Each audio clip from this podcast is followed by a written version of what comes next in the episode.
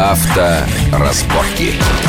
Итак, мы продолжаем разговаривать с замом главного редактора журнала «За рулем» Вячеславом Субботиным о недавних испытаниях по поводу шин, шипов, АБС и прочего. Итак, мы остановились на АБС. Э, давний спор между тем, что суперводитель, суперопытный, который умеет тормозить прерывисто, его еще в советской школе автомобильный так научили, все умеет, и АБС последнего поколения. Что эффективнее?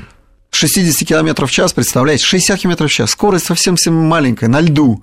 На льду? На льду. На льду 60 километров – это не маленькая, мне кажется. Да нет, ну все ну, равно... я, я любитель, я понимаю, да. Нет, нет это, это очень маленькая скорость, 50-60 км в час, примерно так мы и тормозим. Да? Но на льду. Так вот разница... Но, но на льду. На льду разница между АБС и профессионалом, вот самым-самым, что ни на есть нашим испытателем шинным, между вот самим собой 3 метра. 3 метра. Три метра. Представляете, это, это, это целый автомобиль. Да, это никакого, это целый никакого ОСАГО да, не хватит. На 80 километрах сейчас там вообще даже говорить нечего. Там еще больше, гораздо больше. А на маленьких скоростях, когда вот мы въезжаем, например, действительно с нормальной московской дороги, въезжаем в обледенелый двор. Да, есть такое заблуждение, 15 что... километров, есть 10 так... километров в час. Есть такое заблуждение, что я э, буду тормозить на машине без АБС просто в пол и остановлюсь короче, э, мой тормозной путь будет короче, чем на БС. Тоже неправда.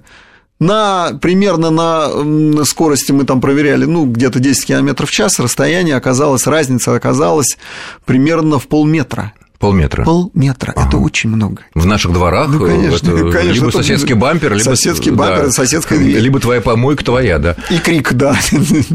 И крик соседа.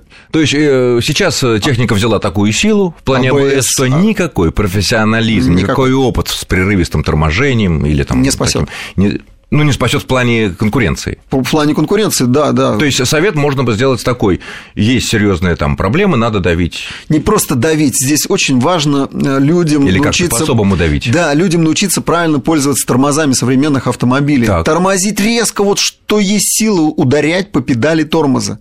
Не надо бояться ударять. И на льду. И на льду она затормозит, она начнет тормозить а если машину. Она не...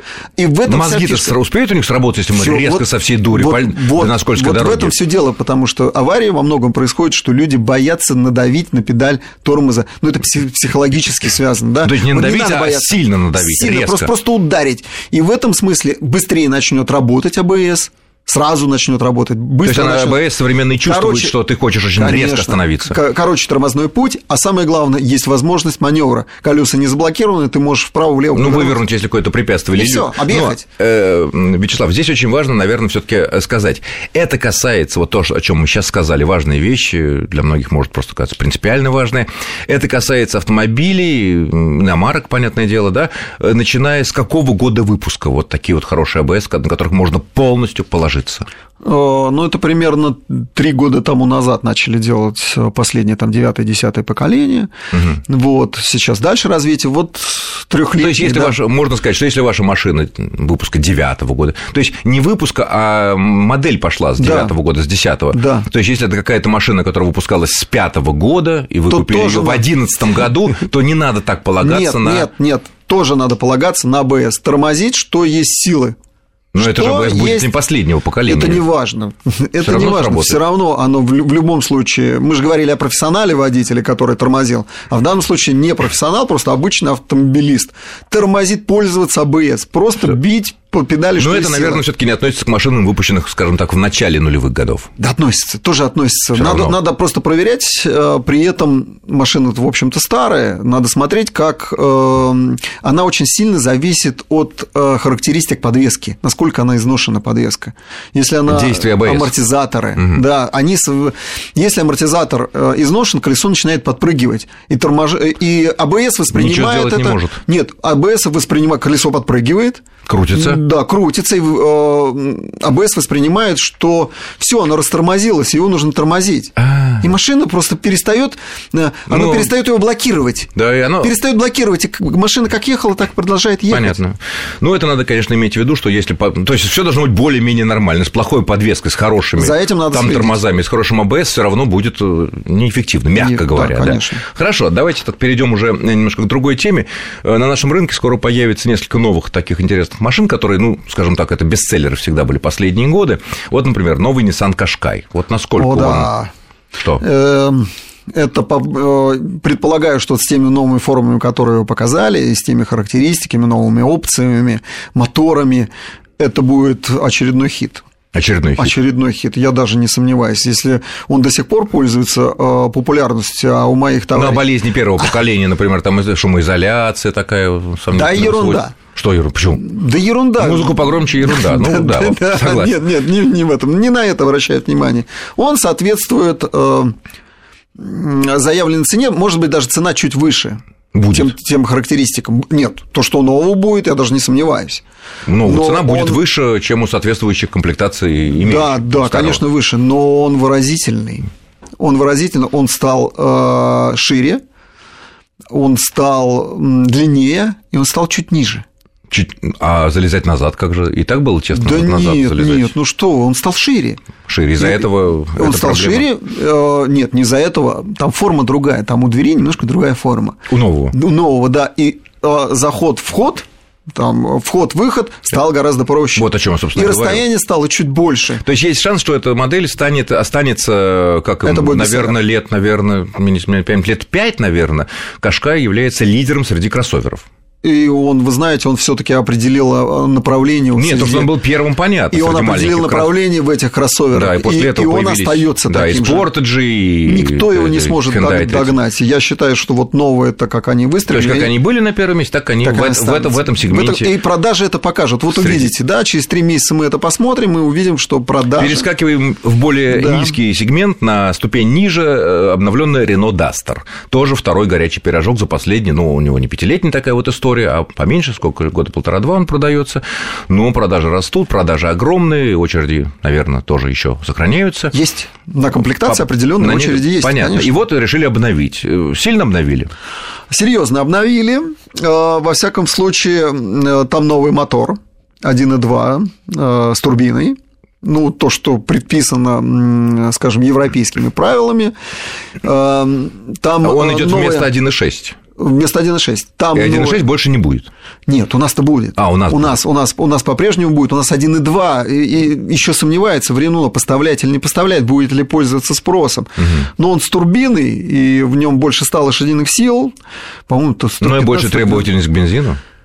Да нет, нет, ну, ну что? Турбина все. Нет, ну что турбина? Требовательность к маслу и к обслуживанию. Ну, турбина, к маслу, к обслуживанию, да. Да, турбина, она не контактирует э, с бензином, поэтому тут ну, более требовательный ко просто, всему. Просто любой э, мотор с турбиной, с турбокомпрессором, он, конечно, требовательный к обслуживанию, к маслу, к тому, как его останавливает. Нельзя ехать, ехать, и вдруг остановился, выключил мотор, и все. Турбированный. Он, ну да, вот этот мотор нельзя остановить, он должен поработать какое-то время. Остыть, Мас, привыкнуть Масло к этому, да. должно охладить турбину. Не охладил, получишь термоудар, и подшипник тут же сломается. Мгновенно ну, не тут же, наверное. Мгновенно прихватит, и все. Следующий пуск – это износ и задира. Нет, ну, у нас, всё. наверное, такое не надо продавать. Хотя ну, практически все уже продают. Да нет, не продают.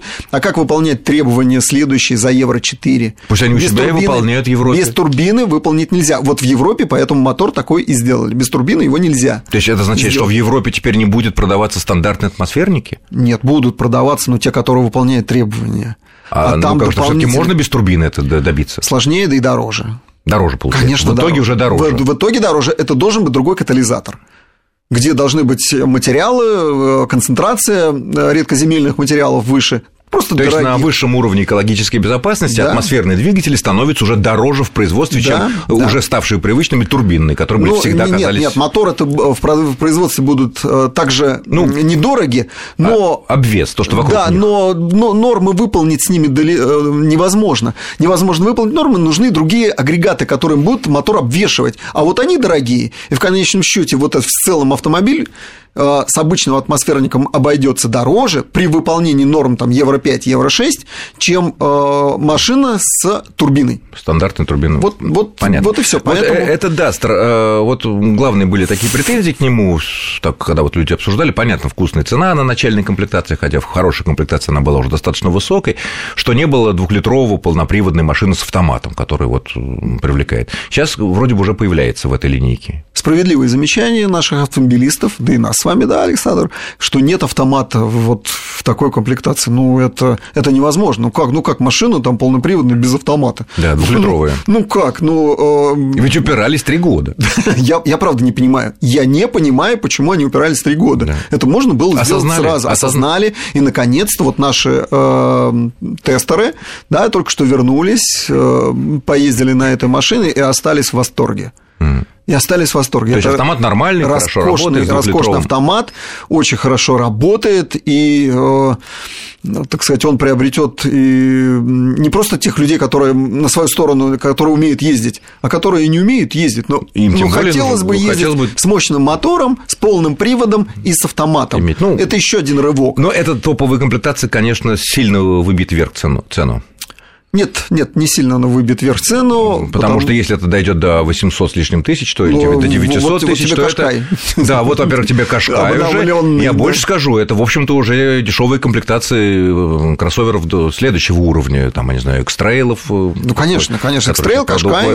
Экстрейл, Кашкай, Outlander, я не знаю, что там еще, Honda CRV и так далее. Э, ну, а с внешностью, с внутренностью, внутренним убранством, которое была, ну, скажем так, очень, ну, такая... такая Она была скетичная эстетичная. Да, мягко говоря. А сейчас она приобрела другие совершенно формы. То есть обратили Там, на это внимание? Да, обратили внимание. Правда, переключение вот эти а, климат-контроля, скорость вентилятора, распределение потоков осталось внизу, но, тем не менее, она стала лучше смотреться. И трогаться. И трогаться. Ты, во всяком случае, ты видишь, что ты переключаешь. Не, а, не так, как это раньше было. это было, надо было нагибаться, да? Да, ну, не видно было. Нужно было использовать советы бывалых, э, всякие наклеивать полоски, чтобы было а, видно, куда, да, ну, куда, куда что у тебя стоит. Все понятно. Ну что ж, к сожалению, мы вынуждены завершить. Я благодарю моего гостя, зам главного редактора журнала «За рулем» Вячеслава Субботина. Вячеслав, спасибо огромное за интереснейший рассказ. Э, ну, а я тоже с вами прощаюсь. Если вы вдруг по какой-то странной причине не слушали нас с самого начала, на, зайдите на наш сайт радиовести.ру, там будет в разделе программы авторазборки будет частичная расшифровка и полный подкаст можете всегда послушать. Ну, удачи на дорогах. С вами был Александр Злобин. Всего хорошего. Авторазборки.